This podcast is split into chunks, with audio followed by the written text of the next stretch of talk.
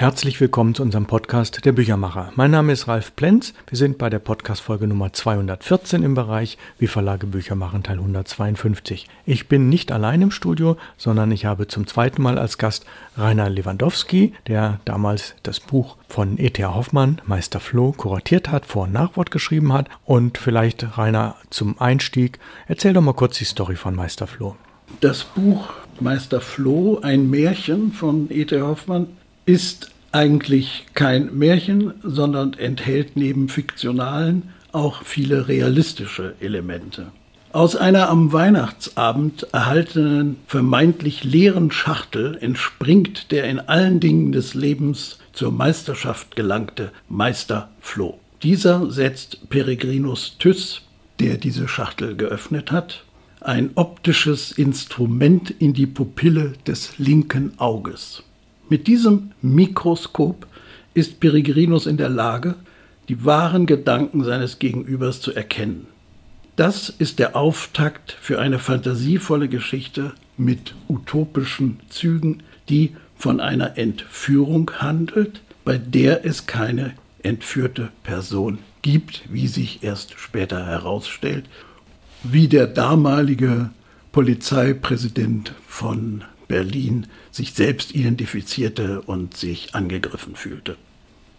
Ja, danke. So viel zum Inhalt. Und du hast ganz richtig gesagt, es geht um Fantasy, also Vermischung von Realität und Fiktion. Und du hast jetzt zu diesem Thema auch noch einen Text vorbereitet. Also ich ziehe mich jetzt zurück und wir lauschen dir, was du zu dem Thema Fantasy-Literatur geschrieben hast. Zum Meister Floh. Zum Meister Floh. Hoffmann und die Fantasie. Die Gattungsbezeichnung des Meister Floh lautet ein Märchen. Eine Besonderheit der fantastischen Schreibweise Hoffmanns oder sein Gestalten des Fantastischen ist die bruchlose Vermischung der sonst getrennten Ebenen virtueller Fiktion und bürgerlicher Realität. In Hoffmanns Werken existiert beides gleichwertig und gleichzeitig nebeneinander. Die Erlebnisräume der Wunder vermengen sich. Beiden Ebenen ist es möglich, synchron stattzufinden.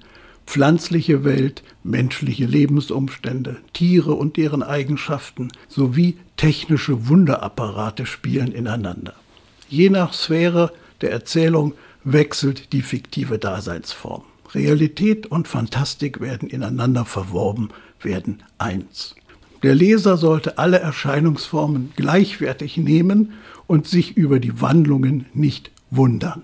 Zu Hoffmanns Beobachtungen der bürgerlichen Lebensgewohnheiten, beeinflusst von den Soirees der Bamberger höheren Gesellschaft, gehört das Bewusstsein des Künstlers, dass er außerhalb dieser Gesellschaft steht. Schon in der frühen Erzählung der Aufarbeitung seiner Bamberger Zeit, neueste Nachrichten von den neuesten Schicksalen des Hundes Berganza, sagt Berganza über das alter Ego Hoffmanns, den Kapellmeister Kreisler, Zitat, und als er im Gefühl der göttlichen Übermacht, die ihm der Geist verlieh, sich frei regen und bewegen wollte, da musste er wahnsinnig sein. In gewissem Sinne ist jeder nur exzentrische Kopf wahnsinnig. Jeden, der einer großen heiligen Idee, die nur der höheren göttlichen Natur eigen, Glück, Wohlstand, ja selbst das Leben opfert, schilt der, dessen höchste Bemühungen im Leben sich endlich dahin konzentrieren, besser zu essen und zu trinken und keine Schulden zu haben, wahnsinnig. Das ist Hoffmanns Begriff des Wahnsinns, des Kreislerschen Wahnsinns, des außerhalb des Philistertums Stehens, das Nicht-Anerkennen der bürgerlichen Konventionen, das Meiden des Umgangs mit dem gesellschaftlich genormten Menschen, das ironische Kritisieren und Verhöhnen dessen, Zitat, was uns lieb und wert. Und immer werden sie mit dieser fantastischen Überspanntheit, mit dieser herzzerschneidenden Ironie nichts anstiften als Unruhe, Verwirrung, völlige Dissonanz aller konventionellen Verhältnisse, wie sie nun einmal bestehen. Kreisler antwortet, O wundervoller Kapellmeister, rief Johannes Kreisler lachend, der solchen Dissonanzen mächtig. Und genau in jener herzzerschneidenden Ironie liegt auch ein Bezugspunkt E.T. Hoffmanns zur Moderne, zur Fantasy, allerdings begrenzt durch die technisch verfügbaren Mittel seiner Zeit.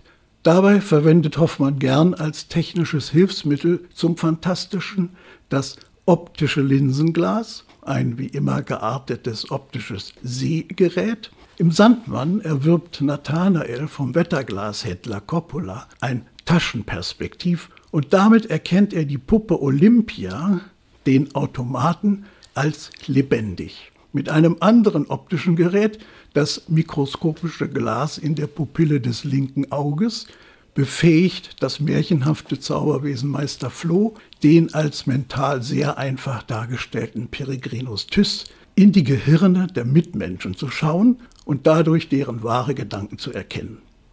Von der daraus entstehenden Diskrepanz zwischen der äußerlichen Verstellung der Personen und deren inneren wahren Gedanken resultiert eine durchaus humoristische Erzählspannung für gebrochene Alltagssituationen. Was gibt der Mensch vor? Was denkt er wirklich? Hoffmann will die Kunst als Bewahrer der schöpferisch kreativen Seele vor den rationalen Zweckmäßigkeiten des bürgerlichen Alltags, des Strebens nach mehr, eben nach besser zu essen und zu trinken und keine Schulden zu haben, sichern. Mit diesem Bestreben steht er zeitlebens als Künstler quer zum praktizierten Nützlichkeitsprinzip, in das er als Beamter der Justiz allerdings fest eingebunden ist. Die Doppelexistenz, der Doppeltgänger, so der Titel einer Erzählung, Hoffmann und Kreisler, der Kammergerichtsrat und erfolgreicher Autor, der Maler und der Komponist, der Beobachter und Erfinder von Musik, jener von der Sprache am weitesten entfernten, da der Sprache entbundenen Kunst, das sind die produktiven Traumata eines Hoffmannschen Lebens und Arbeitens. Hier in diesen Facetten liegt der Nährboden seines schöpferischen Schaffens, das ihn bis in den Tod begleitet, den er durch lustige Anekdoten während der schlaflosen Nächte bis zuletzt nicht an sich und seine Wächter heranlassen will. Mit Fantasie gegen das reale Leben setzt er die Fiktion gegen die Realität, nicht zuletzt durch die Vermengung von Fantasie und Realität. Beide Welten existieren in Hoffmanns Leben. Beide Welten existieren in Hoffmanns Literatur. Die Fantasie kommt Hoffmann zum Trost. So lautet der Titel einer frühen Gouache Hoffmanns. Alle Märchenfiguren, seien sie Tiere, Meister Floh, Gemüsesorten, Daucus carota, Gnome, Klein Zaches, was auch immer, benehmen sich letztlich wie bürgerliche Menschen, wenn auch mit tataktiven Wunderkräften ausgestattet, die sie hinnehmen, über die sich die Figurpersonen selten wundern. Dieses Verfahren besitzt durchaus Anklänge an moderne Erzählweisen, etwa an das sogenannte epische Theater, das die Haltung des rauchend Beobachtens fördern möchte.